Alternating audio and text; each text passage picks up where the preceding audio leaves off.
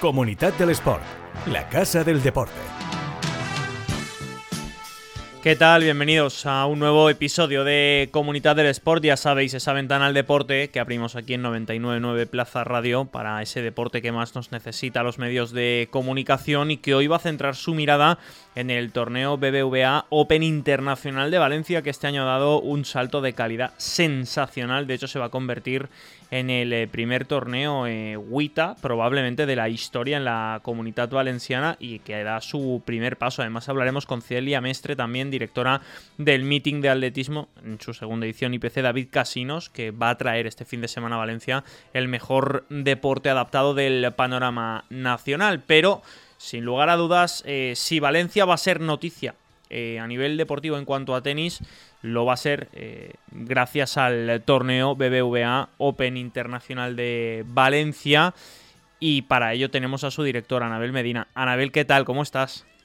¿Qué tal? ¿Cómo estamos? Muy bien, vosotros pues eh, expectantes para mm, saber con qué nos vamos a encontrar, porque al final estamos hablando de que la comunidad valenciana eh, va a tener su primer WITA, eh, son creo que son en premios se reparten cerca de 115 mil dólares, ¿no? porque esto, esto, va, esto va en dólares para sus participantes, eso quiere decir que, oye, dais un pasito más importante en el crecimiento de este torneo que desde que cogiste las riendas eh, no ha dejado de crecer. Yo no sé si esto tiene techo, no sé si preguntarte si el año que viene dais un paso más. Bueno, a ver, lo primero es, eh, a ver, eh, pasar esta edición, porque como tú dices, hemos dado un pasito, yo diría más un, paso grande, porque es cambiar de, de circuito, cambiar de categoría. El año pasado fuimos un ITF 80 mil dólares y este año pasamos al circuito WITA, que es como la primera división. Eh, entramos como en el, en el circuito de los torneos eh, profesionales. De hecho, eh, pues para darte un dato, por ejemplo, el año pasado tuvimos dos jugadoras entre las 100 primeras del mundo. Este año en el cartel de momento tenemos 15, con lo cual el salto de, de categoría es bastante relevante. Entonces, pues bueno, uno de los objetivos que tenía cuando inició el proyecto era eh, ir paso a paso, eh, con paso firme y siempre eh, seguro, porque al final un paso atrás eh, habría sido negativo para el torneo y siempre que se diese ese paso pues ser firme, pero con el objetivo de, de un día llegar a donde, donde hemos llegado ahora, ¿no? que es el, el poder realizar un torneo WITA en, en Valencia, es el, el primero de, de la historia de la comunidad valenciana. Nunca antes ha habido un torneo de esta categoría en la comunidad valenciana y, y sobre todo que este año estamos trabajando muchísimo en que, en que salga todo muy bien. Al final es un reto, es un reto grande y estamos trabajando mucho en ello y bueno, con muchísimas ganas por meter el dedito un poco en la, en la llaga, como diría aquel, ¿eh? Si nos vamos a ver un poco las instalaciones que tenemos en Valencia para el tenis, hay muchas y muy buenas, pero claro, todo el mundo piensa en un torneo WITA, piensa en una pista central, no te digo la Philippe Chatrier, evidentemente de Roland Garros, eh, pero sí piensas en una pista central con grada para muchos espectadores. ¿Cómo se va a adaptar eso en el Sporting Club de Tenis en Valencia? Porque eh, son unas pistas muy céntricas, no sé cómo vais a adaptar el entorno para que, claro, la, gente pueda ver en directo el tenis, porque al final el objetivo de todo esto es tener las gradas llenas, porque lo recordamos en el club de tenis cuando se disputaba primero el torneo masculino, luego el, torneo vuestro, y también, por supuesto, cuando estuvieron eh, el torneo de, del ATP jugándose aquí en, Valencia, en la ciudad de las artes y las ciencias, pero claro, en el Sporting Tenis eh, es que hay muchísima gente que se quiere acercar. Sí, y bueno, son, son retos, ¿no? Porque como tú, como tú dices, el Sporting es un club urbano y tiene unas instalaciones eh, espectaculares, porque el club es una pasada. Sí, sí, el club es increíble, eso, es indiscutible. No, deja de estar dentro de la ciudad, con lo cual los espacios siempre son mucho más limitados que si estás hacia las afueras, ¿no? Pero hoy en día, eh, pues, eh, y sobre todo con, con la labor de Tenium, que, que son expertos en en organización de, eventos, pues eh, le damos un poco la vuelta para, para poder, eh, que es lo que hemos hecho este año, es que el aficionado valenciano pueda disfrutar del tenis en directo. El año pasado teníamos un aforo eh, cerca de las eh, mil personas, este año pasamos ese, ese número, nos vamos a las eh, casi 1.200, con lo cual lo que buscamos es eso, que, que, que la gente, que aparte de que se va a dar en Eurosport y lo va a poder ver por la tele, también si quiere venir a, verlo en directo tenga la posibilidad y tenga foro suficiente. ¿no? Este año hemos tenido que cambiar la pista eh, de ubicación precisamente por eso, por el hecho de la ampliación de, del aforo. Iba a ser una pista que es obviamente desmontable porque el Sporting no tiene cabida para tener una grada, una grada fija, pero va a quedar una pista muy recogida y muy, muy bonita. Es decir, desde cualquier punto de, de la pista se va a poder ver un tenis eh, de alto nivel, que eso es lo más importante, que el aficionado pueda disfrutar muy de cerca. Tú que te has paseado eh, por las principales pistas del, del, mundo, que has jugado en grandes eh, escenarios, claro, no es lo mismo jugar en una central de un gran slam o, de un gran torneo que jugar en una pista pequeñita. Pero claro, eh, vamos creciendo poco a poco, como tú decías. Hace cuatro días no teníamos nada en Valencia, ahora estamos con un torneo de un WIT a 125 yo tengo que insistirte, eh, esto no para de crecer. Yo no sé si al final Anabel Medina se puede multiplicar para llegar absolutamente a todo y seguir haciendo crecer esto, porque eh, yo creo que cada vez eh, esto tiene que ser más absorbente. Sí, la verdad es que la respuesta de, mm, del aficionado valenciano, yo estoy súper, primero, sorprendida y agradecida. Es decir, como tú dices, al final pues mi experiencia como jugadora, he jugado en todo tipo de pistas eh, alrededor del mundo y te puedo asegurar que el año pasado, siendo un ITF 80.000, eh, yo no he jugado ningún ITF 80.000 eh, en el mundo que tuviese una grada de mil personas y no solo que tuviese una grada de mil personas, sino que esa grada estuviese llena. ¿no? He jugado en, en todas las partes del mundo, Gran Slam, he jugado Copa Federación y, y tener un ITF de 80.000 que encima tuvimos una final que no fue una final ni española ni valenciana, con lo cual eh, el atractivo es todavía un reto mayor. Eh, y, y, el año pasado eh, hicimos la final a las 6 de la tarde y a las 9 había un Valencia-Real Madrid, con lo cual la competencia creo que era bastante exigente.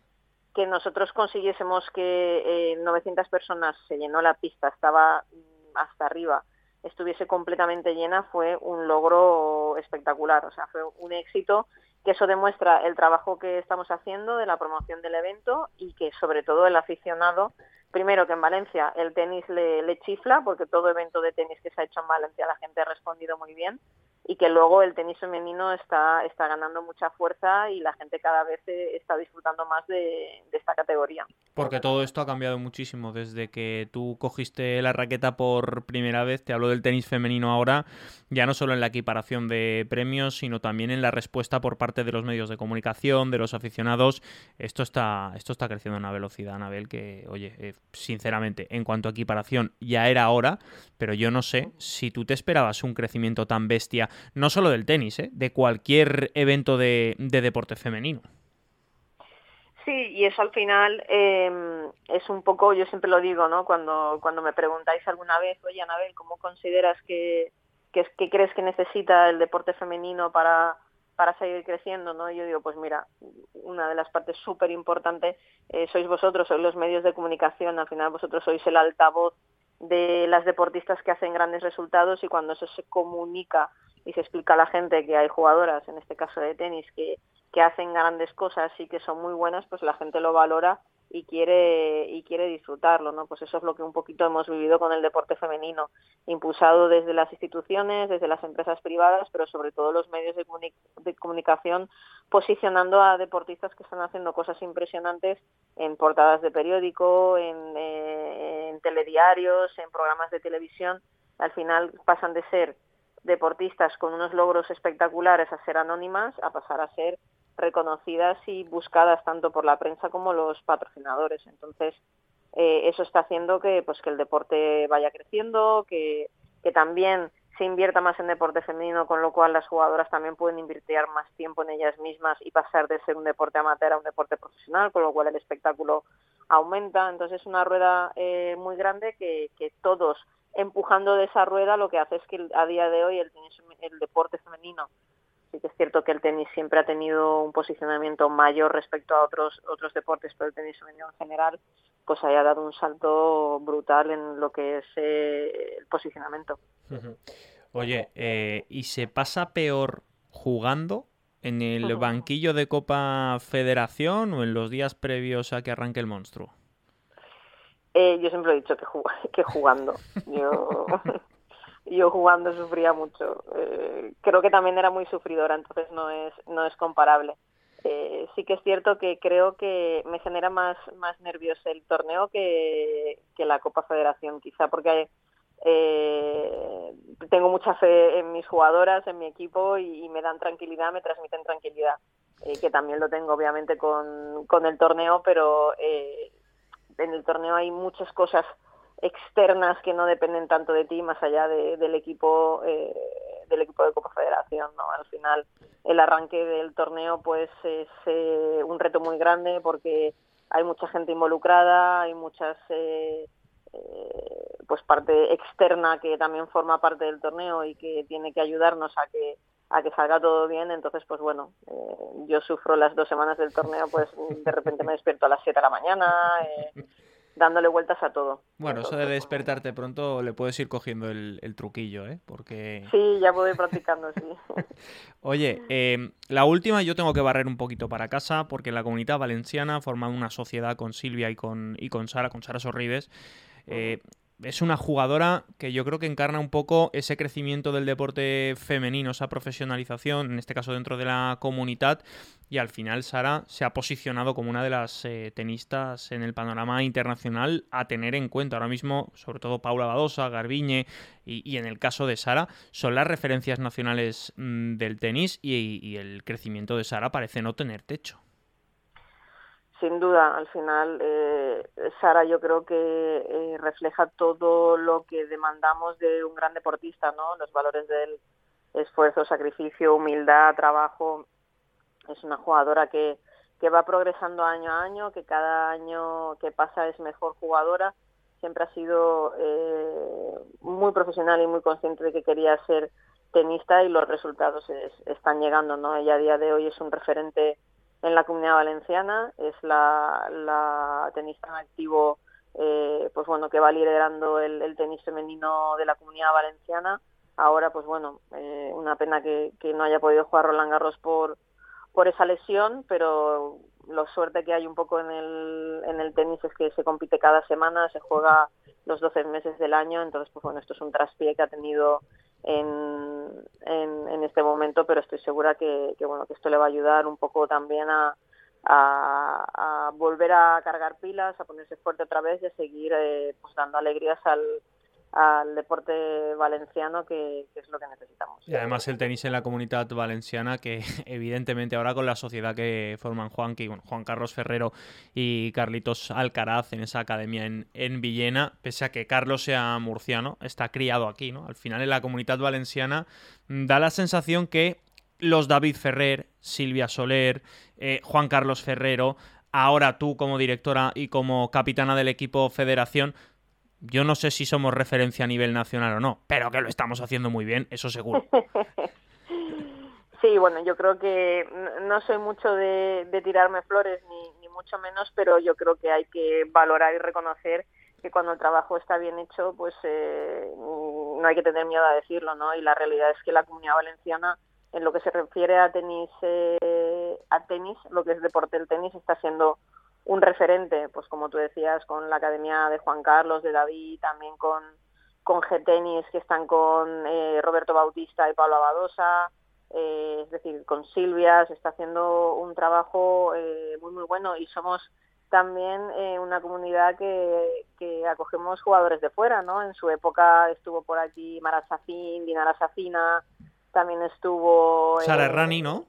Sara Errani, también Cristina Torrens, es decir, que muchos jugadores de, fuera han venido a la, comunidad valenciana a formarse y han salido eh, jugadores muy buenos, con lo cual significa que tenemos una calidad de entrenadores eh, muy buena y que estamos haciendo un trabajo muy bueno.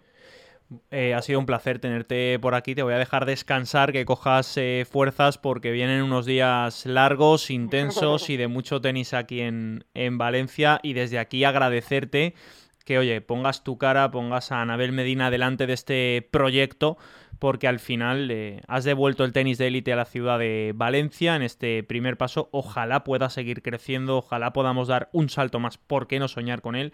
Porque al final, oye, eh, teniéndote a ti y al equipo que trabaja contigo, pues eh, habéis demostrado que las cosas al final, trabajando mucho eso sí, acaban saliendo. Nos veremos por allí.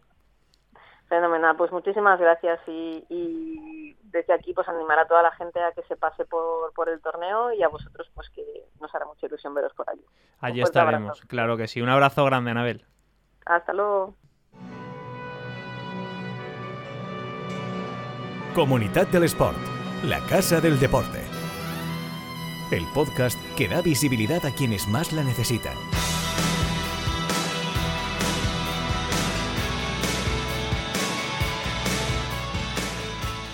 Y si hablamos de dar eh, visibilidad en la comunidad eh, valenciana, después de haber hablado de ese evento que nos va a traer el mejor tenis eh, de élite, en este caso a la ciudad de Valencia, evidentemente hay personas como Celia Mestre y como David Casinos que encarnan esa lucha incansable para que todo el mundo pueda acceder al deporte, sea cual sea su condición. Y es por ello que este fin de semana se va a celebrar el segundo meeting de atletismo IPC David Casinos, ese Open Ciudad de Valencia, en las pistas del Turia, en ese tramo 3, ya sabéis, en el río Turia. Y para ello hablamos con su directora primero. Celia Mestre, ¿qué tal? ¿Cómo estás? Hola, ¿qué tal? ¿Cómo estáis? Segunda edición de un meeting. Eh, la primera daba un poco más eh, de vértigo por aquello del debut, pero esto ya viene más rodado y parece que se asienta. Sí, sí, la verdad es que después de unos años complicados en los que por la pandemia la, tuvimos que posponer la competición, ya que la teníamos programada para los Juegos de Tokio 2020, que luego fueron Tokio 2021, y en este 2022 pues sí, ya tenemos ahí asentadas unas bases que pusimos en el año 2017 y con muchas ganas de que llegue este sábado y poder disfrutar con ellos. Eh, te pregunto un poco por cómo va a ser este evento. Es decir, ¿qué nos vamos a poder encontrar? ¿Desde qué hora? Creo que eh, la competición como tal arranca, si no me equivoco, a las 5 de la tarde, acabará en torno a las 9 de la noche. Hay mm, pruebas para aburrir de disciplinas, eh, prácticamente todas las disciplinas eh, que pueden haber. ¿Qué nos vamos a encontrar? ¿Quién viene? ¿Cómo habéis organizado este... Me iba a decir transatlántico, ¿eh? pero ¿cómo, ¿cómo os habéis metido de nuevo en este fregado? Yo creo que nos metemos en este fregado porque nos gusta mucho dar visibilidad al deporte paralímpico, al deporte de todas las personas, sin importar cuáles sean sus capacidades. Y luego nos vamos a encontrar cuatro horas del mejor deporte posible y acompañadas de deportistas tan importantes como Desire Vila, como David Fernández, como nuestros paralímpicos valencianos que no van a competir porque están en un año de recuperación, tanto Héctor como pero que estarán con nosotros ese día, pero también donde le vamos a dar un papel muy importante al futuro del deporte paralímpico. Va a haber cuatro o cinco pruebas que están destinadas a niños y niñas con discapacidad que se acaban de iniciar en el deporte y que consideramos que es súper importante que tengan ese espacio donde poder competir. Tenemos la suerte este año de haber unido fuerzas con ASIM, que son una asociación dedicada a la acogida de personas inmigrantes y la verdad es que estamos muy, muy, muy contentos, muy nerviosos, pero muy felices de esta segunda edición. Siempre que he tenido la oportunidad de poder charlar un ratito con, contigo, siempre eh, dices lo mismo, ¿no? Que, el objetivo al final de lo que estáis intentando construir eh, no es otro que el de acercar el deporte a todo el mundo. Es decir, que me da igual que eh, seas una persona que tenga algún tipo de discapacidad que que no la tenga. Que al final si quieres jugar a baloncesto, si quieres jugar a billar, si quieres irte a los dardos o a la bolera, eh, da igual que vivas en Valencia, en Alicante o en Castellón, que en Beniarbets, que en la Vila Chollosa, que te vayas a un pueblo del interior de Castellón o que estés en una pedanía de Requena. Que tengas cerca unas instalaciones donde poder ir a hacer deporte.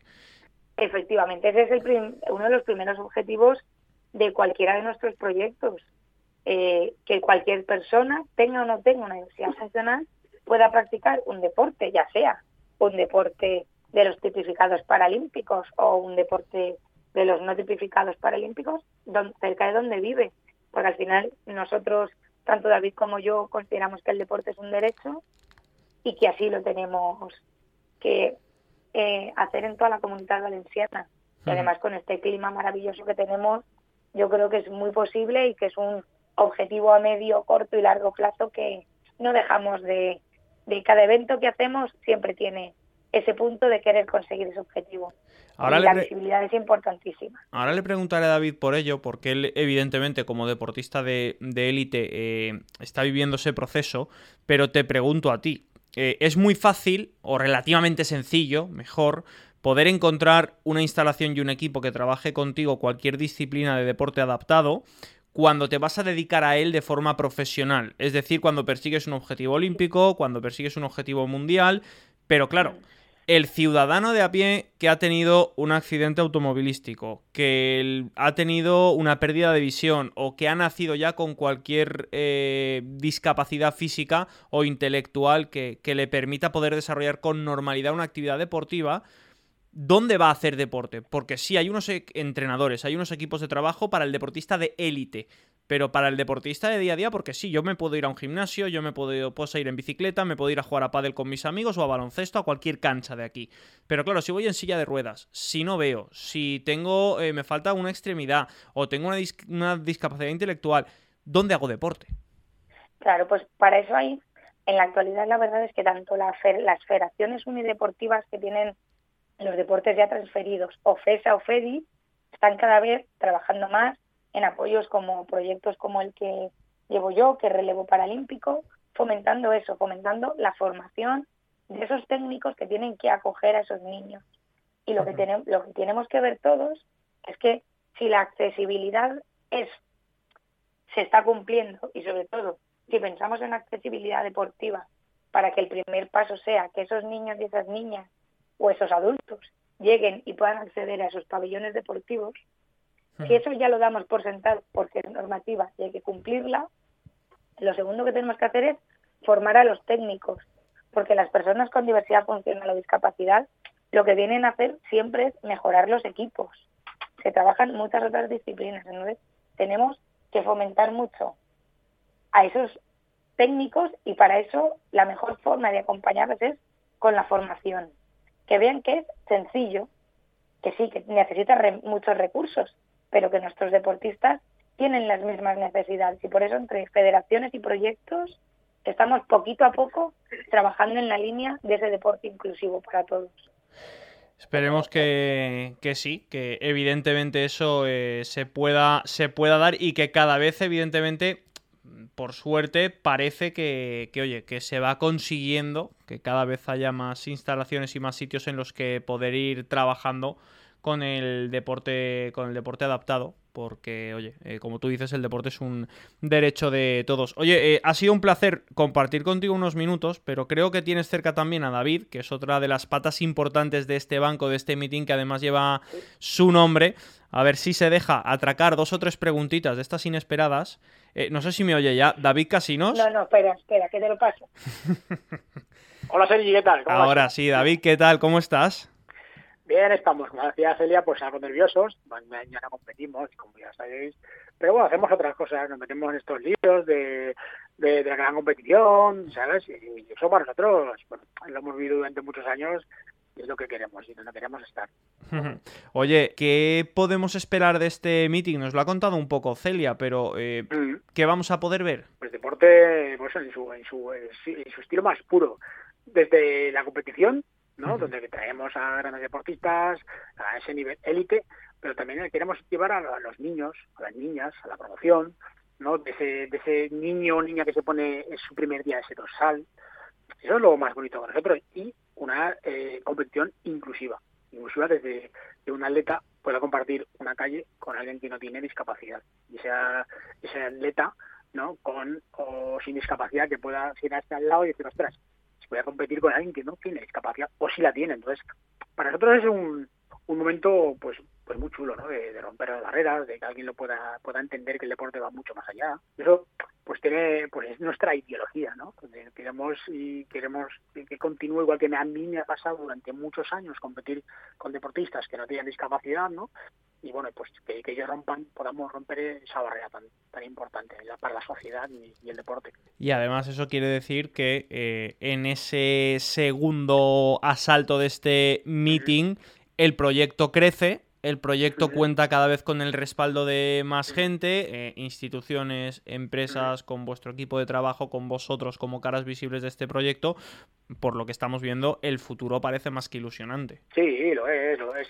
No, no, no, no deja de ser duro, ¿sabes?